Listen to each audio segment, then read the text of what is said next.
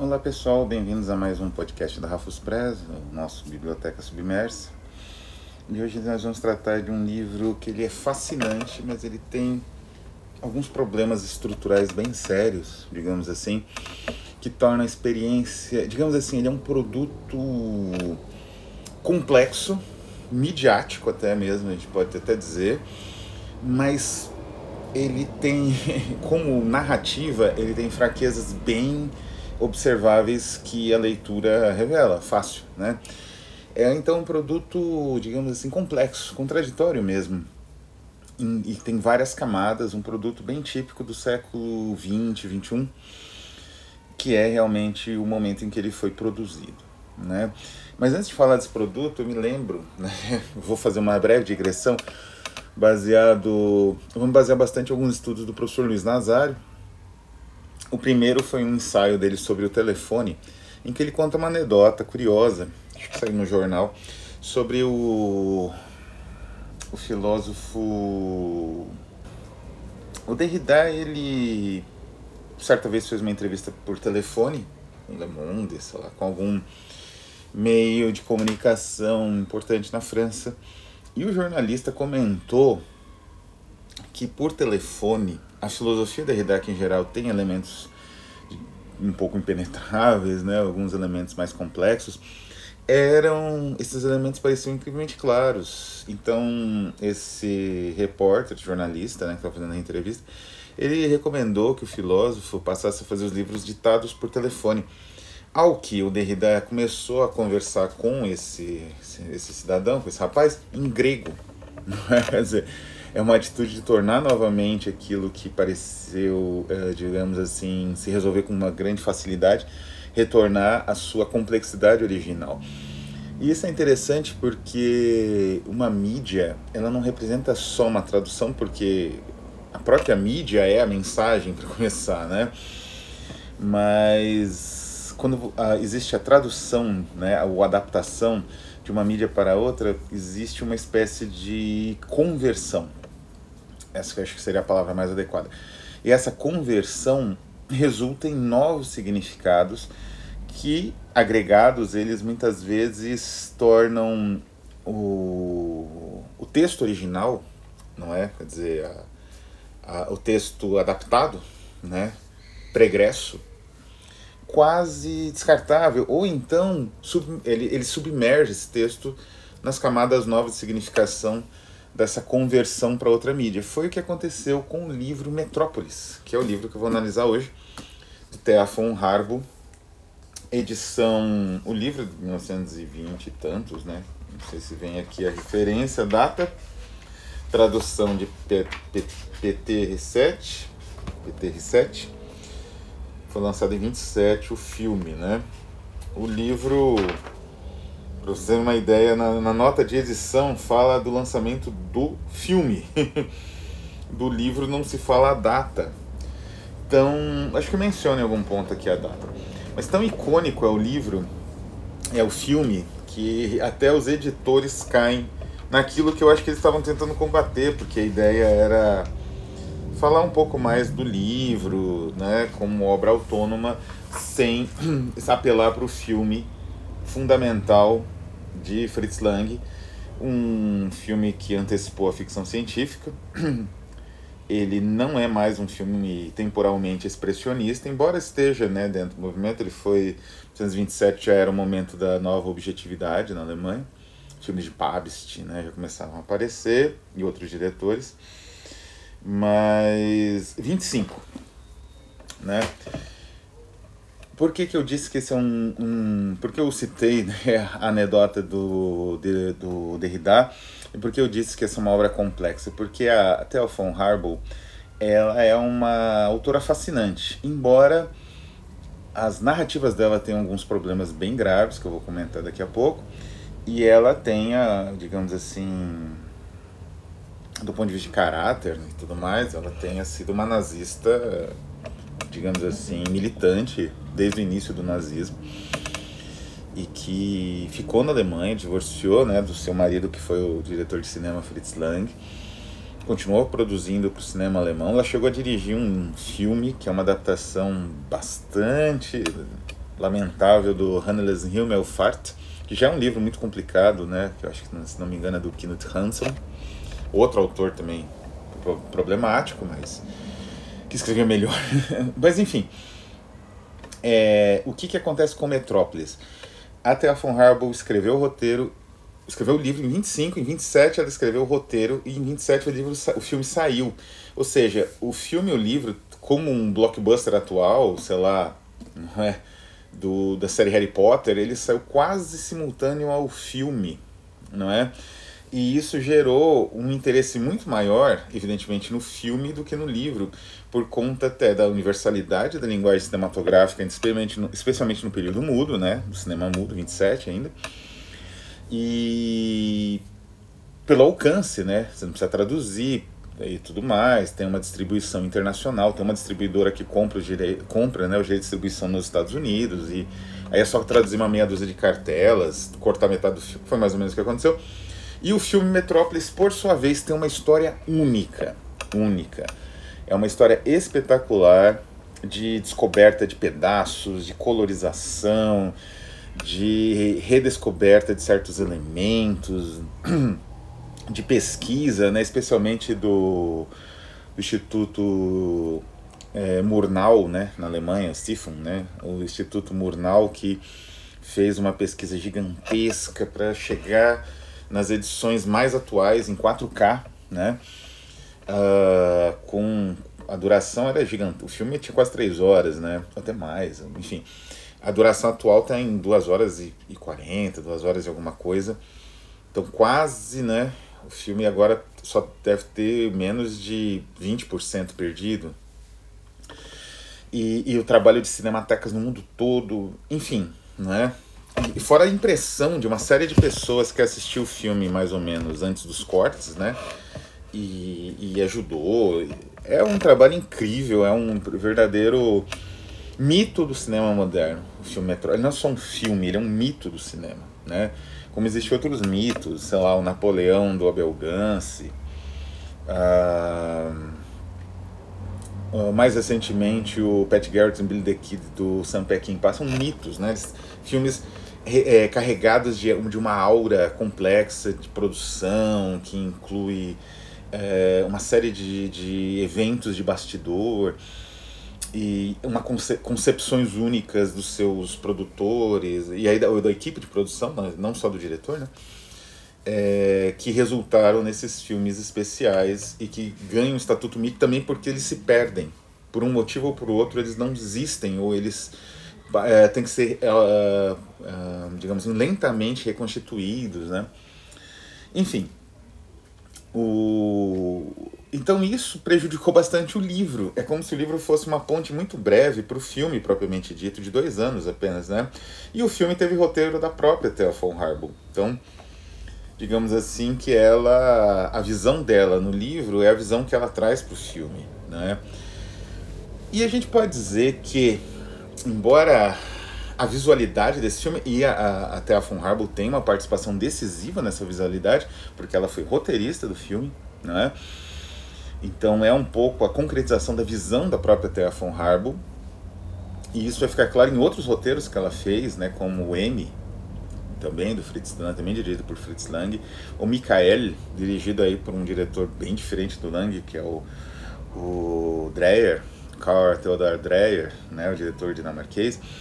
São filmes que carregam a visão dela, né? E, e ela tinha uma originalidade e uma digamos assim, uma percepção narrativa numa direção visionária que é que tem momentos notáveis, né? Tem um momento do explosivo, explode-se tudo, né?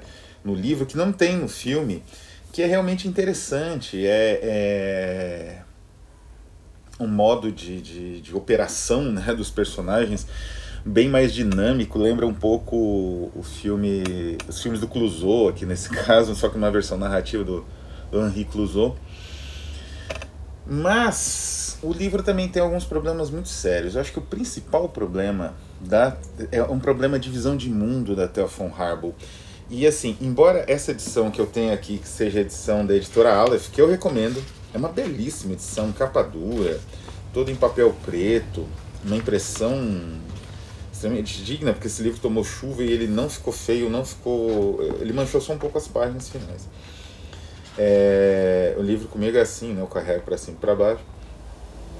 Ilustrado, né? Com títulos, subtítulos e bastante material extra, inclusive alguns ensaios, um material publicado que eu tenho, um facsímile desse material publicado na quando o filme foi lançado em Nova York, né, nos Estados Unidos, que é uma espécie de catálogo com entrevistas, com a descrição de alguns efeitos especiais, uma coisa bastante inovadora também para a época, não é? Que eu, como eu disse, eu tenho o facsímile, foi relançado pela Phantasm Press, não já está esgotadíssimo, não existe mais, mas aqui eles fizeram a tradução e a publicação de alguns desses elementos, de algumas entrevistas, um pedaço do roteiro que é dela também, que saiu nessa revista uh, de, de, nessa revista de promoção do filme da própria UFA, né?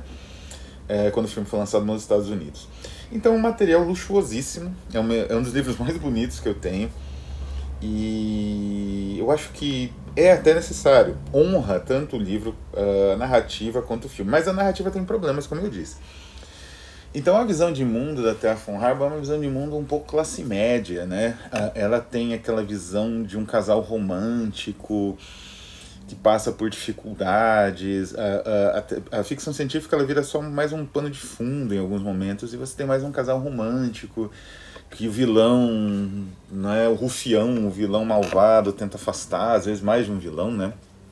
Aqui também temos aquela questão do pai que não compreende o filho, mas no final compreende. Então, assim, é uma trama uh, que ideologicamente ela tem um componente fortemente classe média e isso fica ainda mais claro isso fica claro na estruturação dos personagens e fica ainda mais claro na escolha da uh, digamos assim da máquina como alegoria existe um momento como no filme da máquina que se transforma em Moloch é claro que no filme a visualidade a, a, digamos assim, o aspecto visionário da trama, que já existe um pouco no livro, ele ganha um, uma dimensão gigantesca. Como eu disse, isso não é, né?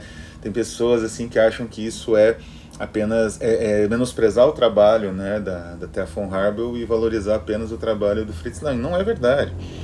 A Thea von Harbel foi essencial para o roteiro, de, as, os acertos e erros também do próprio filme. Metrópolis, muita coisa errada, né, digamos assim, muita coisa equivocada do livro migra para o filme. Mas o que, que acontece com a máquina? Isso fica mais claro ainda no filme, mas já é evidente no livro. Nós estamos, estamos diante de uma metáfora ingênua da máquina, né? Enquanto os expressionistas e mesmo os futuristas, né? Eles tinham uma visão da máquina, uma visão mais política, uma visão mais, inclusive política aí, do caso dos fascistas, do caso dos, dos fascistas, sim, né? No caso dos futuristas, daí já partindo para uma dimensão de fascismo, né? A, a máquina ela tem um, digamos assim, uma estruturação social, ela tem uma, uma projeção social poderosa. Então, é, é, digamos assim, o que ela representa é aquilo que os seus produtores querem que ela represente, vamos dizer assim. Então a exploração do proletariado ela é fruto do capital. Isso é evidente, até mesmo os futuristas tinham noção disso. Embora a solução dos futuristas seja, enfim, a guerra, a diminuição da população, esse tipo de coisa. Então a von Harbour não, é, é, na, na visão dela a máquina parece má por natureza e aí é como uma força da natureza mesmo, em vários momentos né, do livro e do filme, a máquina ela tem essa dimensão de força da natureza, né? E uma força malévola. Então cabe ao homem, especialmente ao homem nesse caso, porque a mulher é o coração, cabe à mente masculina domar essa força malévola e destrutiva da natureza. Então, uma visão muito classe média, né? E, e isso é essência do livro. Então, além dessa visão, digamos assim, classe média, que tem uma certa tendência autoritária, né, e até uma tendência misógina da mulher ser sempre emoção, coração, etc., e o homem ter a mente que vai dominar a máquina, ou seja, o capital permanece intocável né, nessa visão da Thea von Harbour. Por outro lado, é uma visão derivada. Quando o Wells assistiu o filme na Inglaterra, ele percebeu. Ele percebeu alguns absurdos da trama, de lógica, que tem vários. tem vários absurdos, né? Ele, eu me lembro que ele zoa o, a questão. Tem um texto muito bom do professor Luiz Nazário, o segundo texto que eu menciono aqui dele, que chama Catástrofe da Impontualidade. Vou deixar o link, é um ensaio que ele fez sobre o Zimmel, Georg Zimmel, que era um sociólogo alemão que trabalha uma ideia de tempo e ele aplica, né, essa, digamos assim, ele trabalha, né, essa visão de tempo do Zimmel com uma visão de tempo que é essencial no Metrópolis.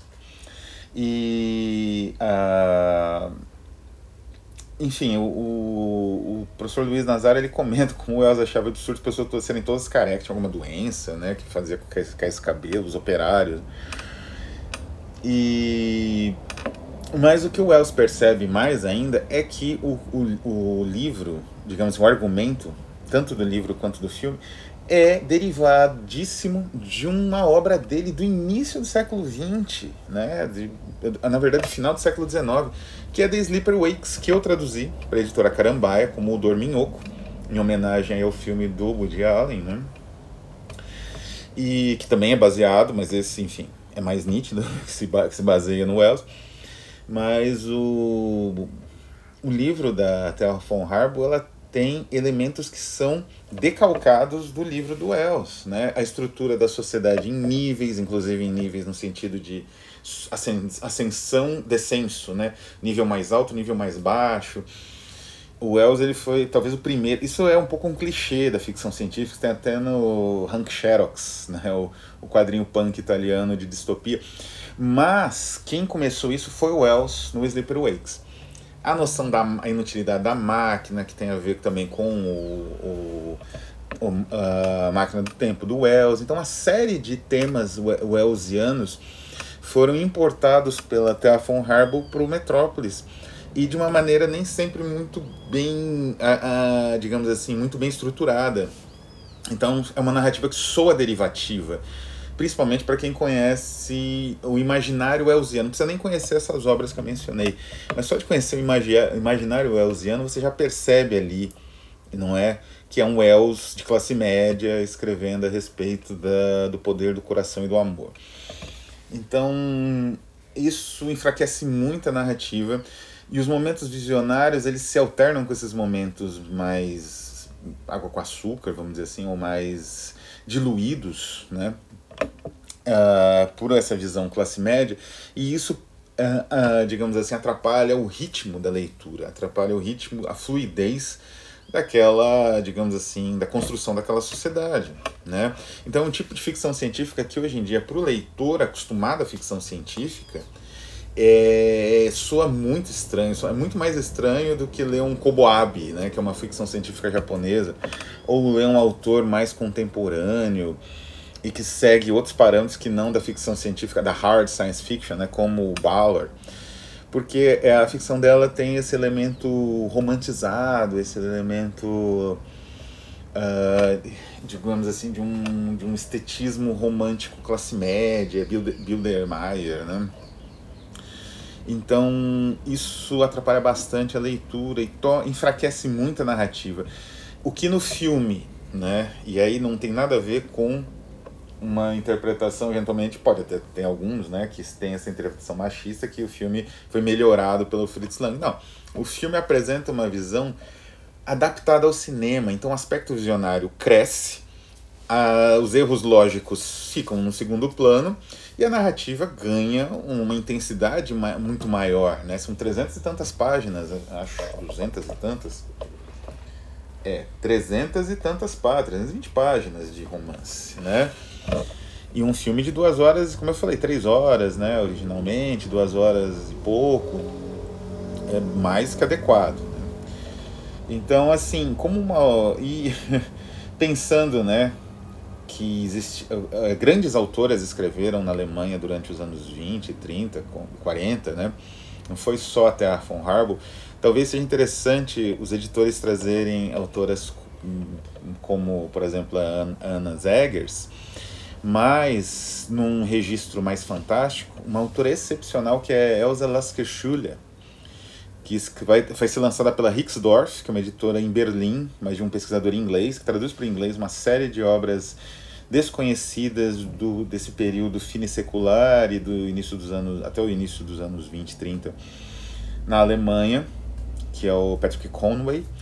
Ele vai traduzir três. É, o, são três noveletas, ou novelas, né? De Elze Laskertüller. Eu vou colocar o link também. É uma referência. Ele, uma delas em PDF ele chegou a lançar, mas ele tirou, tirou do site. Que é o Tino em Bagdá, que é excepcional. Não é?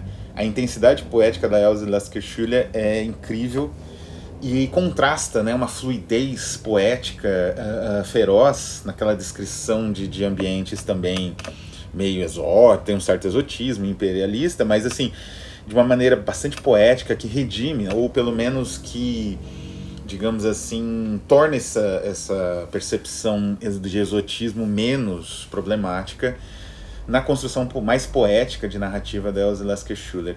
Merecia uma tradução no Brasil e uma edição tão bonita quanto essa de Thea von Harbo, de uma obra importante, mas, como eu disse, problemática.